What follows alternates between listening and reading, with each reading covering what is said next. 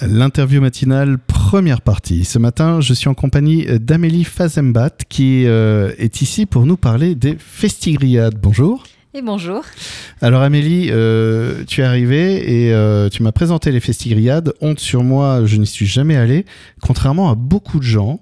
Et oui. Et même au bout de, pas 14 ans, au bout de 16 ans, mais de la 14e édition, c'est toujours un moment assez incroyable dans le rassemblement populaire, le, le- la faune qui vient découvrir un De peu partout. ces festigriades, qui vient de partout. Oui.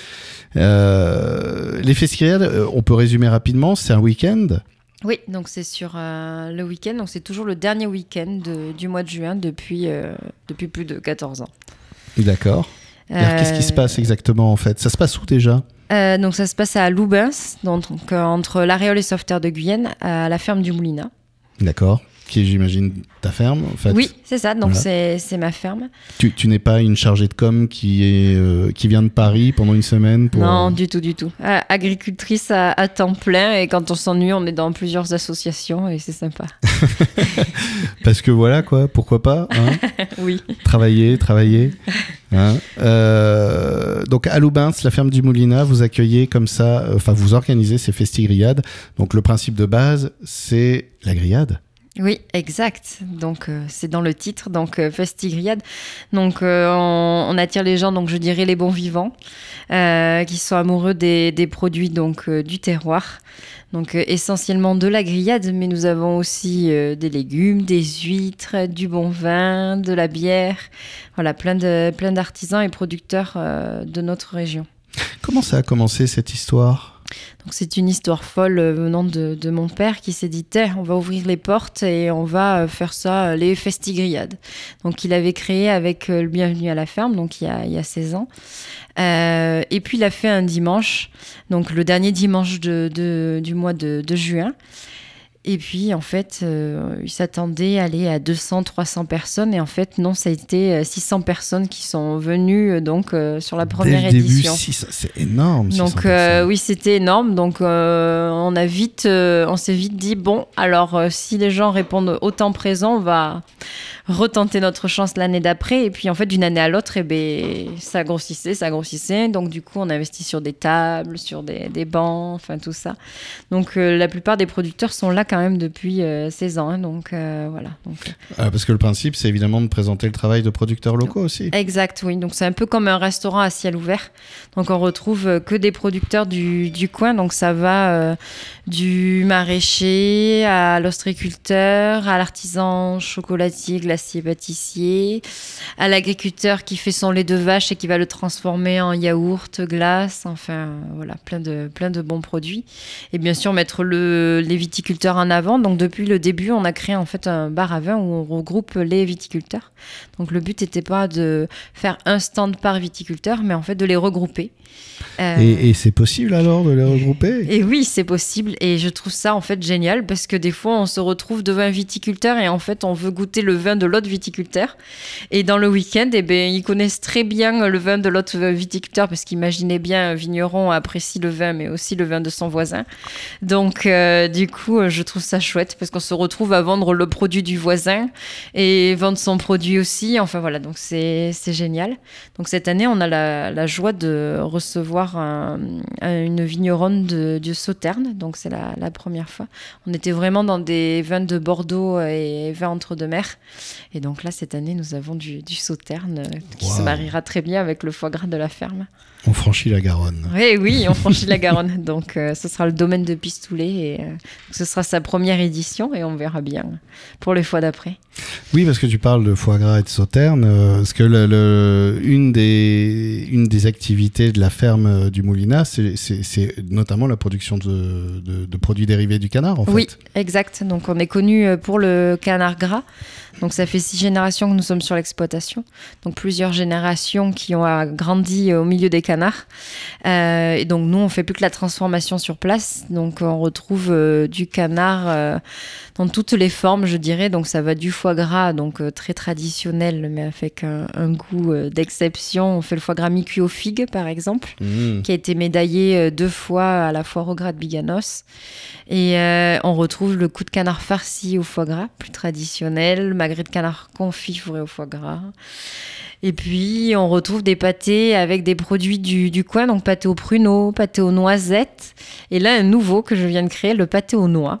Donc, le pâté aux noix. Et oui, parce que nous avons euh, deux jeunes euh, de jeunes agriculteurs qui se sont lancés, ils font des, des noix en- à Gironde-sur-Dro, donc juste à côté, donc les vergers de Juliette, ils seront présents euh, lors des festigriades et donc du coup on a testé ce pâté, il est plutôt pas mal. Ah ouais Il n'est pas encore en vente parce que pour le moment on le fait tester et, euh, et il est vraiment, il est vraiment sympa.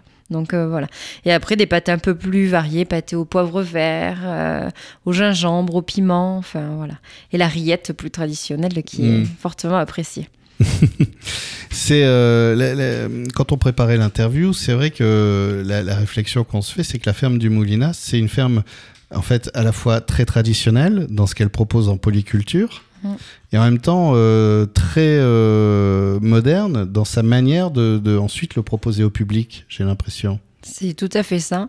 Je dirais qu'on est des agriculteurs modernes, euh, à la pointe de la modernité et depuis euh, toujours. Donc, euh, par exemple, si on vient sur place, on a un bâtiment qui est unique en son genre parce que c'est un séchoir à tabac construit entièrement en pierre. Et mon arrière-grand-père avait déjà bâti ce bâtiment avec une réflexion qui menait en fait le travail de la ferme avec un modernisme, c'est-à-dire que avant on sortait le, le tabac, on le dépendait avec une grande euh, grande tige. Enfin voilà, c'était assez physique toute la journée à porter cette, euh, à, cette- ce grand morceau de bois qui allait jusqu'au plafond. Et il a créé en fait un pont, donc on l'appelle le pont de singe.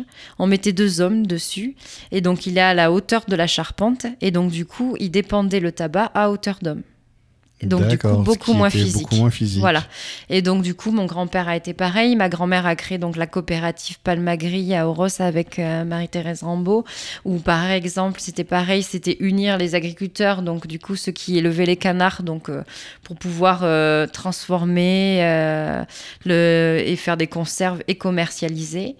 Et donc, mes parents, ça a été pareil. Donc, moderniser la ferme, donc du coup, pareil avec la polyculture et l'élevage depuis, que, depuis six générations. Et donc nous, on retrouve des, des tracteurs avec euh, un GPS. Alors ça peut souvent surprendre. On se dit mais pourquoi ils ont un GPS les agriculteurs? Mais parce qu'en fait il y a toute l'économie donc du carburant, le Mhm. côté écologique aussi où on va passer, on va éviter de passer deux fois au même endroit. Enfin voilà. Donc il y a tout un suivi des cultures qui se fait où on va beaucoup moins irriguer, beaucoup moins consommer. Enfin donc. euh, ça a toujours été comme ça et euh, je trouve ça génial.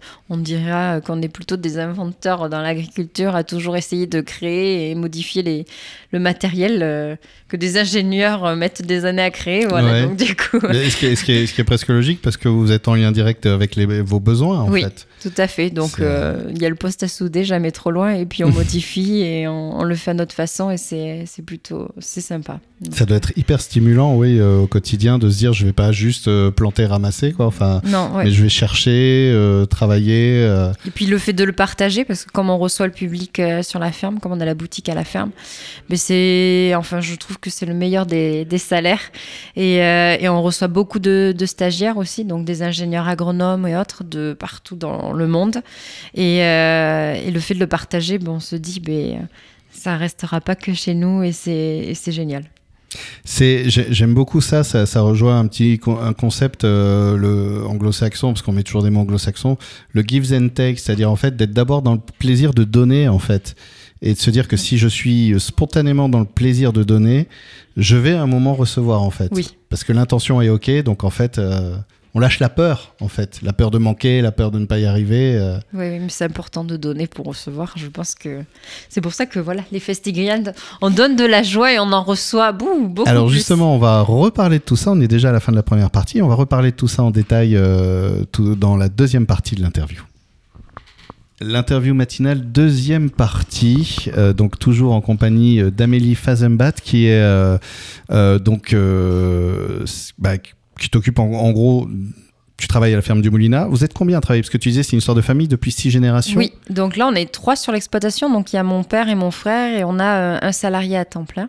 D'accord. Donc euh, on est on est quatre au total. C'est quoi la surface de- on de- est euh, sur plus de d'exploitation 300 hectares, euh, donc culture et élevage en plein air aussi de Port-Gascon. D'accord. Donc euh, voilà, et on est euh, Donc tout des autour de céréales, des porcs, euh, la et transformation. donc la canard. transformation, transformation canard et, et porc. Et on, après, on a la boutique à la ferme. Et on a une salle de réception aussi donc dans le, dans le séchoir à tabac. Donc on organise des, des événements à, à la ferme. euh, voilà. Oui, parce que rappelons pour les auditeurs qui nous prendraient en route, euh, ce séchoir à tabac, il a une spécificité, Oui, c'est qu'il est en pierre. Et c'est le seul. Oui, dans, dans le coin. Ah, en France. En France Euh, Oui, il est unique en France, construit entièrement en pierre. Donc, euh, on est dans une région où il y avait beaucoup de séchoirs à tabac, donc euh, en bois. Mhm. Et on en trouve un peu dans le Lot-et-Garonne, le bas en brique et le haut en bois. Après, il est hors norme niveau taille et hauteur. Enfin voilà, il, est, il est très très gros. Donc, Ouais, il faut venir le voir. Ah bah oui, oui, oui, à Loubins donc. Oui. Et, euh, et ça peut être l'occasion de le voir pendant les festigriades, par exemple. Exact, parce Voilà. qu'on peut manger donc à l'abri et au frais dans le séchoir à tabac. Au frais, c'est important fin juin. Oui, voilà. Et sous les arbres, on a un grand parc et on, est bien sous les arbres. Ouais. Et puis à l'abri, si jamais nous avons cours des orages, on a donc le séchoir à tabac et les hangars agricoles du coup qui sont transformés pour la manifestation pour recevoir tout le monde à l'abri. Alors, euh, cette manifestation, c'est pas juste le fait de manger euh, des produits locaux, euh, même si ça fait partie du, du, du, du- du- du point central, on va dire, mais c'est on ne fait pas que manger, on, passe un bon moment aussi.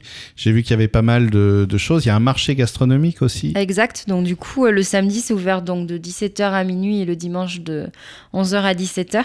Donc euh, on n'est pas obligé forcément de venir que manger.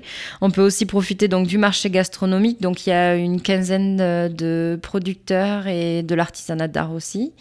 Ensuite, après, il y a le tir à la corde. Alors chez nous, euh, le tir à la corde, c'est, je dirais, c'est traditionnel dans les festigriades. Ah oui. Donc, euh, on- c'est des tirs à la corde avec euh, 20 personnes autour de la corde. Donc, euh, ça va du, du petit au grand. Enfin, voilà, c'est très convivial. Donc, on a très chaud pendant le tir à la corde. Mais donc, du coup, les gagnants ont le droit de passer à la buvette après. Donc, euh, c'est Ah. plutôt intéressant. Et euh, ensuite, après, il y a plein d'animations pour les petits, pour les grands. On a trois concerts cette année. Oui, j'ai vu ça. Il y a trois groupes donc, Voilà. qui viennent. Donc euh, le samedi, on reçoit le duo Mille et une vies. Donc euh, c'est du jazz, soul, variété française.